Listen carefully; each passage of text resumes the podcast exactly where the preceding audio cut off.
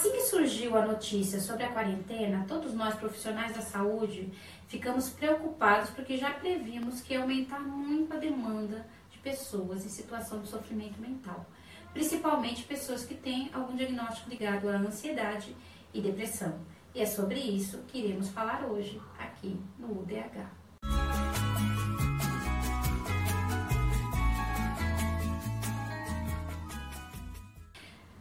Definição de ansiedade pela APA, que é a Associação Americana de Psiquiatria, é, diz respeito a uma apreensão é, exagerada, né, muito excessiva sobre alguns eventos da vida e mais presentes esses sintomas do que ausentes no espaço de seis meses. As sensações né, de, de, de perda de controle, de medo, vai interferindo no desempenho e na funcionalidade das pessoas, né?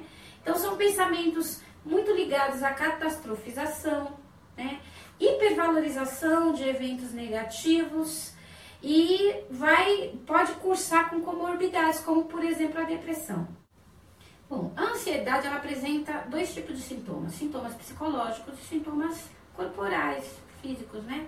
Com relação aos sintomas psicológicos, a pessoa pode ter é, agitação psicomotora, insônia, né? É, pensamentos obsessivos e comportamentos compulsivos, como por exemplo o toque, que é um transtorno de ansiedade, tensão, pensamento acelerado, né?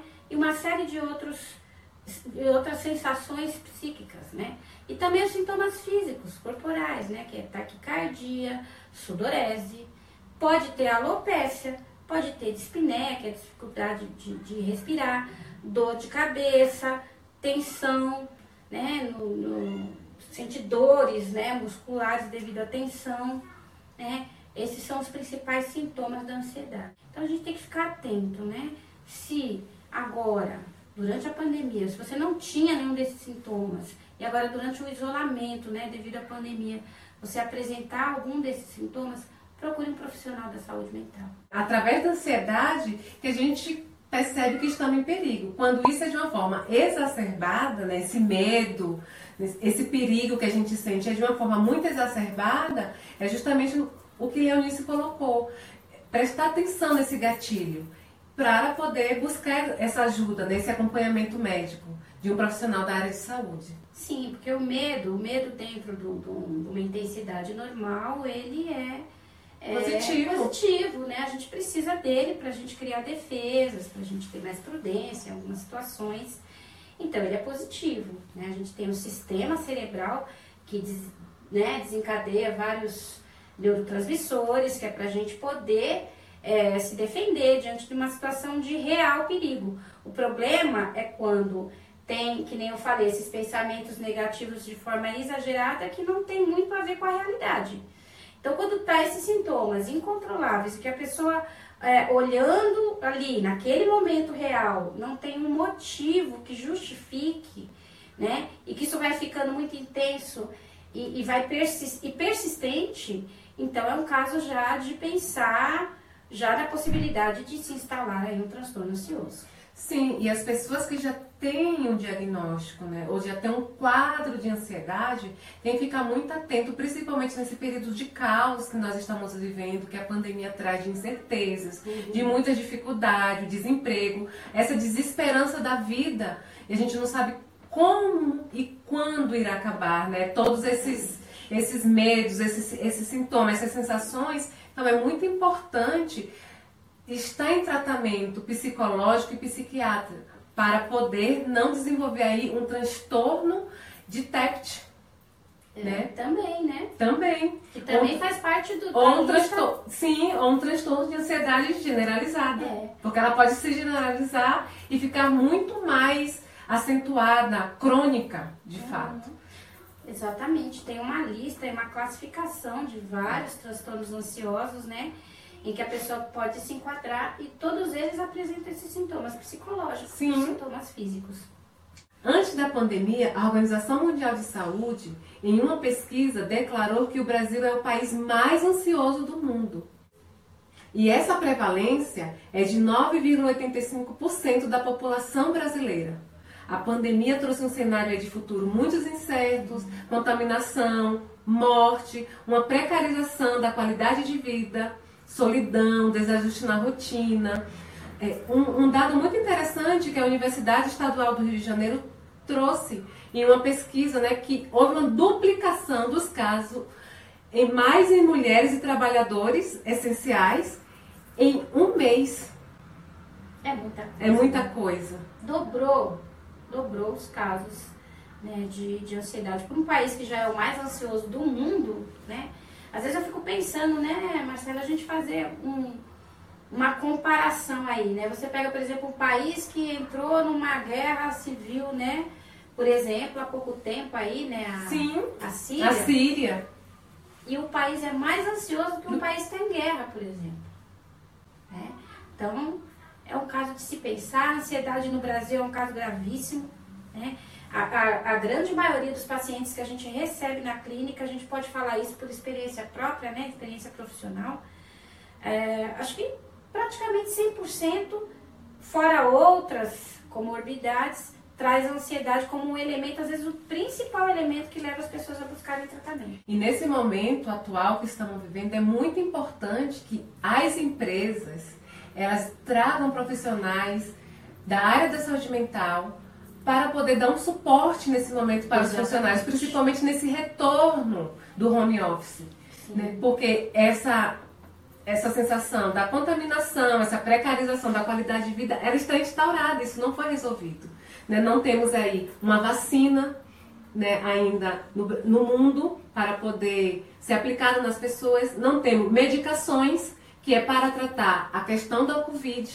Então isso é, é muito preocupante. Então as empresas vão receber esses funcionários provavelmente com transtorno de ansiedade Sim. ou com um nível de ansiedade mais elevado do que habitual. Funcionários, colaboradores aí com depressão, enlutados, porque alguns podem ter perdido familiares para a Covid. Então, acho que é o momento agora das empresas se colocar nesse lugar. Exatamente. Que é e enxergar que depressão e ansiedade, principalmente no nosso país considerado o mais ansioso do mundo, como uma questão de saúde pública, doença de saúde. Pauta, né? tem que entrar na pauta. Tem que entrar, tem que entrar na pauta. Porque o que a gente vê é uma negligência muito grande, às vezes, das empresas nesse sentido, de valorizar a, a saúde do trabalhador nas questões psíquicas. Exatamente. Como que isso fosse um problema só do trabalhador, só do colaborador. E muitas vezes o que, que acontece? O colaborador ele tem medo de chegar para a própria empresa, o RH, trazer essa condição que ele está passando por esse momento por, ser, por, ter, medo, por ter medo de ser demitido. Sim, e a gente pode ver, né? Se antes da pandemia a gente já tinha uma prevalência de 9,85% da população, gente, são quase 10% da população com, com transtorno de ansiedade, não é com episódio de ansiedade, com transtorno de ansiedade instalado. Isso é o que está notificado, né? Porque quantas pessoas às vezes não têm, né, nem mesmo recebeu tratamento, não tem nem diagnóstico, não é verdade? Então, e esse número, dentro dessa pesquisa da UERJ, esse número dobrou. É muito significativo. Importante lembrar que as pessoas com transtorno de ansiedade, ela tem aí um prejuízo muito grande nas funções cognitivas. É verdade. Né? Há uma interferência muito negativa.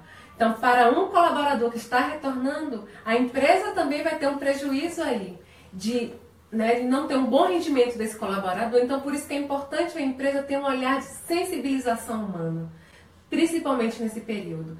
Então, os déficits são um déficit de memória, concentração, organização do pensamento, tomada de decisão devido ao medo, porque é um medo excessivo, né, que traz a ansiedade, uma impulsividade. Ao mesmo tempo que eu tenho medo de tomar decisão, eu também posso é, trazer aí um déficit de impulsividade, eu posso se tornar impulsivo também, diminuição de, de habilidades sociais e ocupacionais, né? Por isso que é importante a gente envolver as empresas dentro Sim. desse processo. Se a pessoa está tendo um déficit cognitivo, a, a, parte dela de habilidade ocupacional vai interferir, né? Se eu tenho um déficit de memória, como que eu funciono bem no trabalho?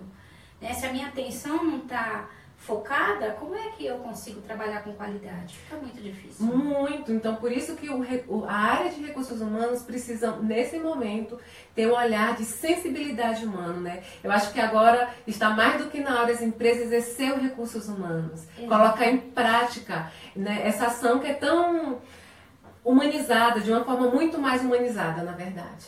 A gente falou um pouco sobre a ansiedade, né? Mas um outro transtorno que também teve um aumento significativo, né? Aí durante o isolamento foi a depressão. Segundo a OPAS e a OMS, é, o, a depressão pode ser definida como um transtorno mental que envolve tristeza persistente e anedonia. Anedonia é uma prazer, principalmente em atividades que a pessoa anteriormente tinha e que não gosta, não sente mais prazer, né? Um desânimo, né? A pessoa, por exemplo, a pessoa gostava muito de cozinhar.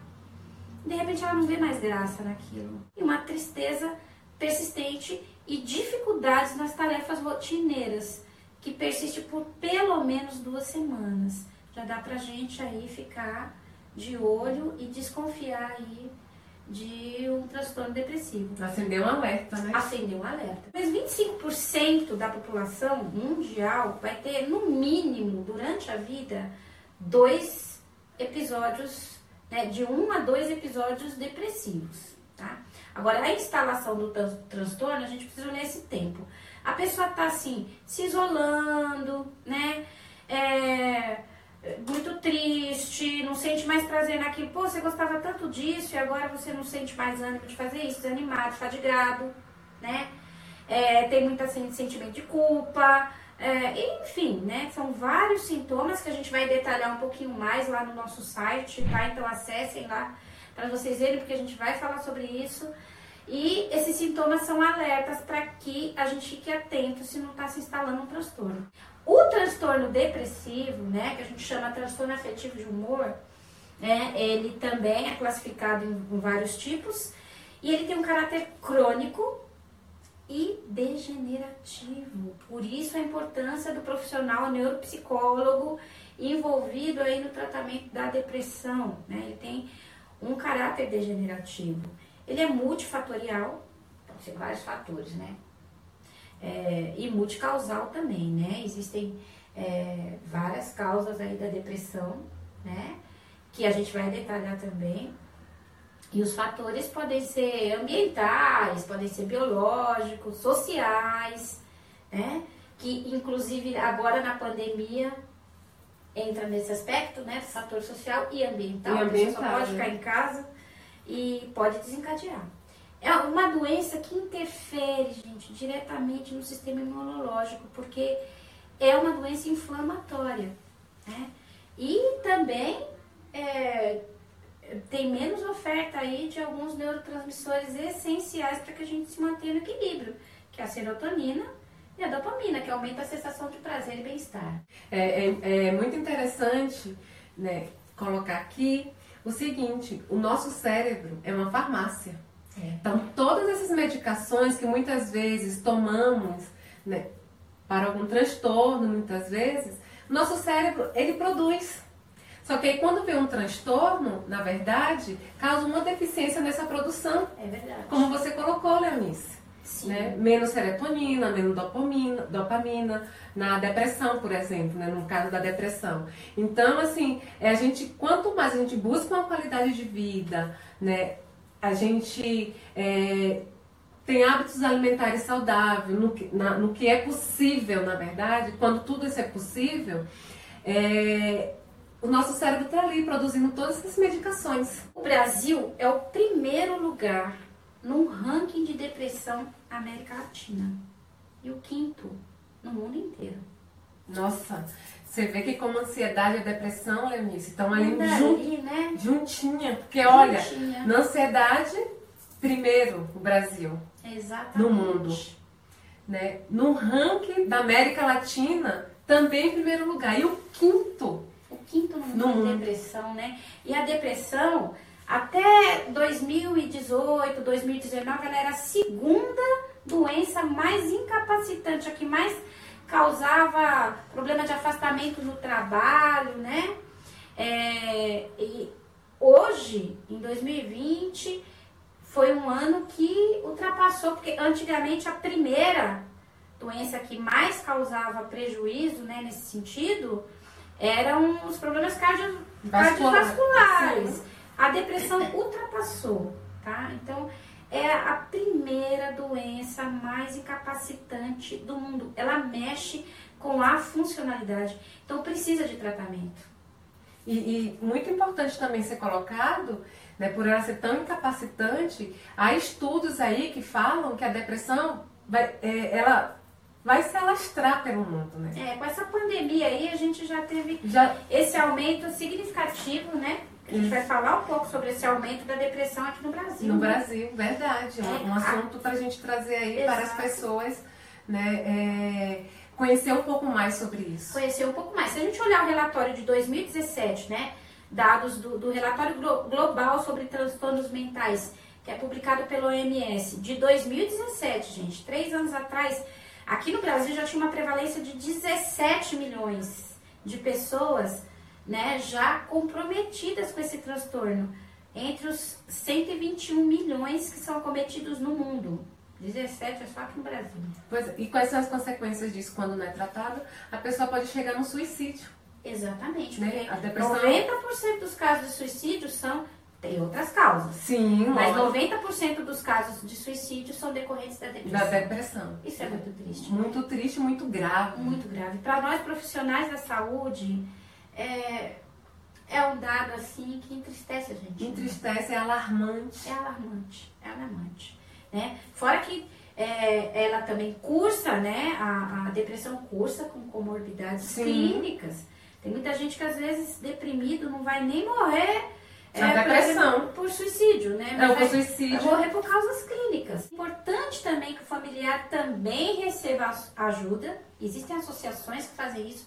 E nós mesmo no consultório ali, a gente também oferece essa assistência, né? É da psicoeducação, da psicoeducação dos familiares. Dos familiares. Porque o que, que acontece muitas vezes é, uma pessoa que está com depressão não tem vontade de tomar banho, não tem vontade de nada, né? Não tem motivação, como você mesmo colocou, Sim. Leonice. E aí os familiares acham que as pessoas estão ali não quer fazer porque não quer. Mas isso é desconhecimento. É desconhecimento, justamente, né? E da... como a culpa é um fator, né, de, de, de um, um, sintoma, um sintoma muito presente, quase todas as pessoas que apresentam depressão, a culpa parece bem junto, né? Sim. A pessoa vai se sentindo mais culpada, porque ela se sente responsável por aquela situação que ela está. É, com relação ao caráter degenerativo da depressão, né, aí entra o quê? Entre as perdas cerebrais, muitas delas podem ser irreversíveis. Né? Os déficits cognitivos que interferem na funcionalidade do indivíduo, né? que é a memória, tanto no sentido da aquisição da memória, né? porque interfere na atenção também, né? e mesmo na memória em si, para né, da aquisição dessa memória, como, como na evocação também. Né? A atenção, né? principalmente com relação à atenção concentrada, né? o foco, concentração é, dificuldades de planejamento, de resolução de problemas, né? Como uma pessoa com depressão vai ter ânimo, gente, vai ter pique de ir lá e, e pensar em como resolver alguns problemas, é, é muito difícil, né? A capacidade de julgamento fica muito prejudicada, inclusive do auto-julgamento, né? A gente fala que entra aí muito a culpa, o pessimismo, então até para a pessoa é, tentar entender como que está o cenário, a situação, como que ela pode agir é muito difícil. A flexibilidade mental, porque a depressão traz um, uma coisa de, de, rigidez, né? Aquele pensamento dicotômico, né? Ou tudo ou nada. Se uma coisa deu errado, tudo está errado, porque tem um pessimismo muito grande aí envolvido, né? Vai ter dificuldade de aprendizagem, né? Para aprender coisas novas, fica muito difícil. E assim, os idosos deprimidos, tem um fator aí, né? São mais propensos às demências. Não, não vamos deixar de, de frisar aqui, né, que nesse sentido aí, o trabalho do neuropsicólogo é muito importante para estar tá avaliando essas funções, para a gente ver de tudo aí o que está mais degenerado, o que está irreversível, usar a neuroplasticidade aí para estar tá trabalhando tudo isso.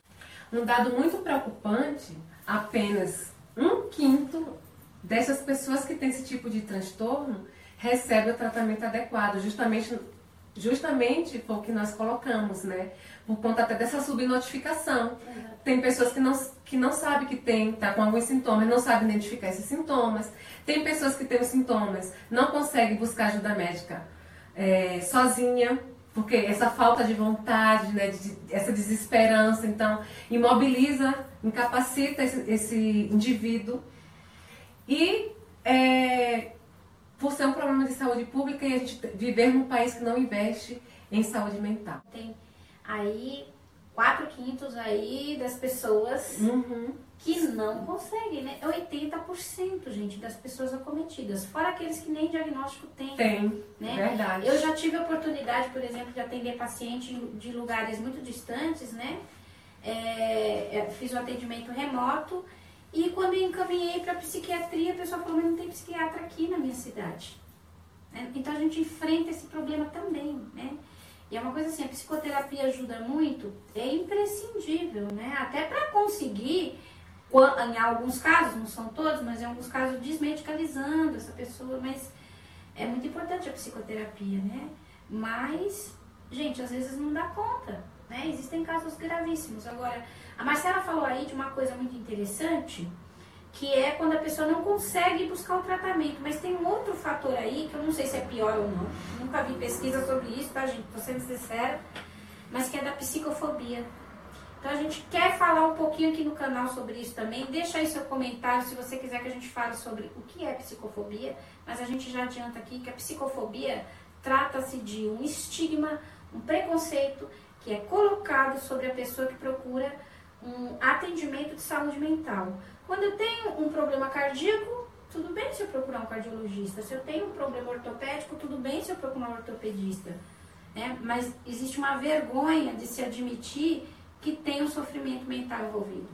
Justamente por essa questão de não termos uma cultura no país e investimento em saúde mental. E é por isso que a gente fala para vocês, olha gente, se inscreva aí no canal, Ative as notificações para que quando saírem vídeos novos vocês possam estar informados. Compartilhem, eu tenho certeza que tem alguém que esse vídeo pode ser útil. Informe seus familiares, seus amigos, colegas, a sua empresa, para que né, acesse todos os nossos conteúdos. E aliás, se vocês quiserem que a gente fale com mais detalhes né, sobre esses transtornos, tanto da ansiedade quanto da depressão, a gente pode estar, tá, né? Coloca aqui no comentário, a gente pode estar tá trazendo aí um vídeo específico para a gente falar disso, né? E talvez até ampliar um pouquinho mais esse assunto.